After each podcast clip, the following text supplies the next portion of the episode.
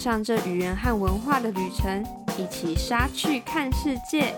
You're now listening to Let's Get Savvy. Hi, I'm Savannah. 欢迎回到每周英文时事的 What's New？什么新东西？我们来看看这一周世界发生了什么事吧。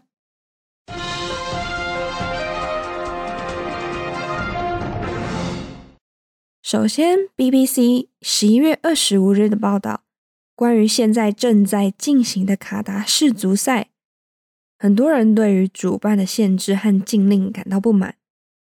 World Cup 2022 What's been banned and how have players reacted? Matches are underway and fans are enjoying the World Cup in Qatar but there's been controversy over which items and behaviors are prohibited, and how fans and players have reacted. 世足赛正在进行，许多球迷前往卡达观看球赛，但许多物品和行为都被主办禁止，引发争议。The One Love armband with a rainbow flag in the shape of a heart and was going to be worn by team captains from seven nations to protest Qatar's laws against same sex relationships. But football's world governing body, FIFA, said they would give a yellow card to any player wearing it, so the teams decided not to wear it. According to FIFA rules, political, religious, or personal messages or slogans are banned. 许多队伍原本计划会穿戴标示着 “One Love” 的臂章， 来抗议卡达禁止同性关系的法律，但主办单位表示，若有人员佩戴这个臂章，将会举黄牌警告，以至于后来没有队伍佩戴了。根据主办单位 FIFA 的规章，带有政治、宗教和个人讯息的口号是被禁止的。Beer, the sale of alcohol is strictly controlled in Qatar. but alcohol was going to be served inside stadiums until FIFA suddenly changed its policy just two days before the tournament. 在卡达，酒类饮品的贩售是被严格管控的，但原本在场馆内会贩售酒类饮品，一直到主办到赛前两天临时改变规定。The last minute U turn was awkward for major World Cup sponsor and brewer Budweiser which was quick to respond. Well, this is awkward. It posted on Twitter, but later deleted the tweet. Despite the ban inside stadiums, beer is still being served in fan zones where people can gather to watch matches on a big screen. 临时的规定大转弯让主要赞助啤酒商百威很尴尬，他们也短暂的在推特上表示尴尬的窘境。 即使馆内是禁止酒品，球迷们还是可以到场外的球迷区买到啤酒，并且在大荧幕观看球赛。Removing other clothes. Fans may not remove items of clothing or remain in a state of undress, including being shirtless or review intimate body parts. According to a code of conduct for Qatar, published by FIFA. While taking off your shirt might be the norm in many UK grounds, at moments of peak footballing drama, fans in Qatar could be fined. 根据卡达政府的规定，主办公布球迷禁止脱下身上的衣服，包含禁止脱下上衣或者裸露身体私密部位。违反规定的球迷会被罚款。这样在比赛兴奋欢呼脱下上衣的举动 在其他国家，包含英国，都很常见。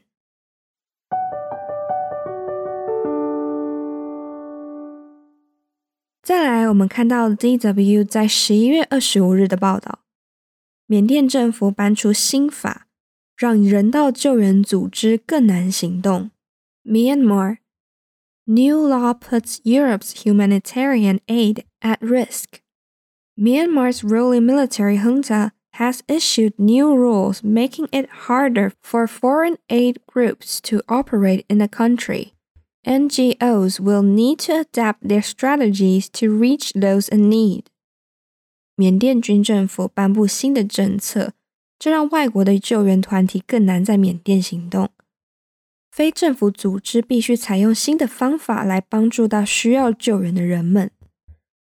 A new law in Myanmar that bans indirect or direct contact between aid providers and groups blacklisted by the military junta is set to severely impact deliveries of humanitarian assistance from the European Union to the war torn countries' vulnerable communities.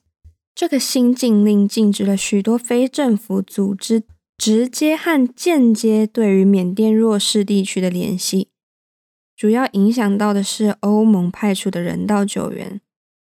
The EU has provided more than 50 million euros in aid to Myanmar since the military overthrew a democratically elected government in February 2021, unleashing an ongoing civil war that has displaced hundreds of thousands of people.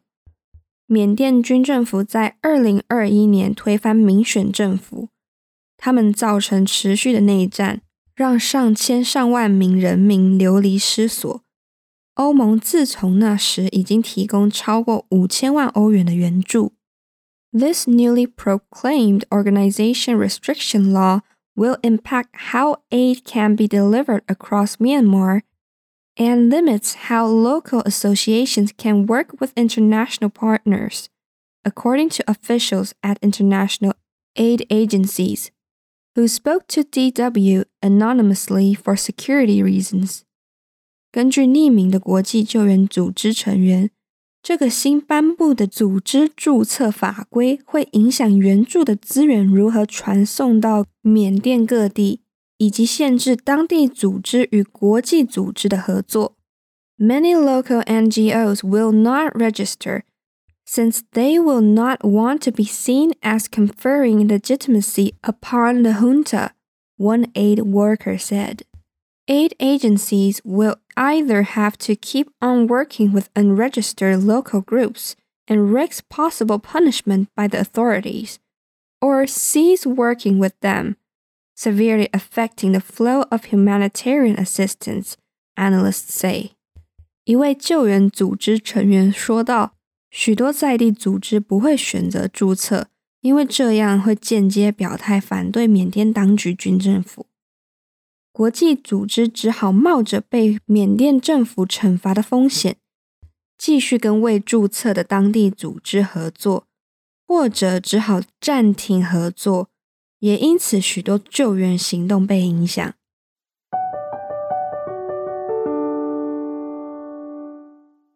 再来，我们来看看这一周关于欧洲和美洲的新闻。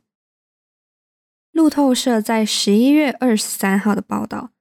英国国王查尔斯在上周接待南非总统 Ramaphosa，莅临白金汉宫。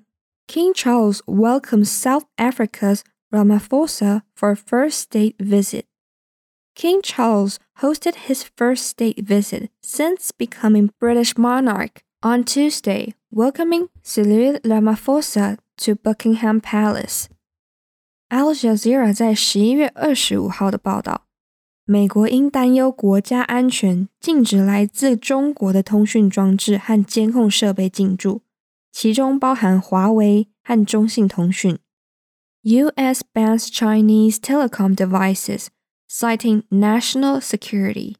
The United States Federal Communications Commission has announced it is banning telecommunications and video surveillance equipment from prominent Chinese brands including Huawei and ZTE, citing an unacceptable risk to national security. 再来，最后，BBC 在十一月二十五号的报道，法国国民议会支持将堕胎权写入宪法的申请。 French vote for right to abortion in constitution. France's National Assembly has backed a bid to enshrine the right to abortion in the Constitution, prompted largely by increased restrictions elsewhere. OK，今天的时事英文什么新东西就为你整理到这里了。Thank you for listening。如果你喜欢我们的节目，欢迎持续收听， 也可以到我们的 Instagram、Facebook 来多多认识我们哦。每周二是什么新东西？What's new 的更新日。周五上架的是隔周播出的文化笔记 Culture Express 和语言笔记 Smart Lingua。每个月的最后一个周日是我们全英文的节目。这是台湾，This is Taiwan。谢谢你的收听，让我们一起 get savvy，一起杀去看世界。